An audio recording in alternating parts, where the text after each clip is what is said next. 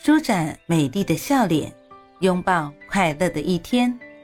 嘿，朋友你好，我是兔子，你在路上了吗？不管什么天气，记得随时带上自己的阳光。不管什么遭遇，记得内心装满开心的童话。欢迎收听早安好心情。贾平凹在《古炉》里面这么写道：“人有三性，一是天性，二是秉性，三是习性。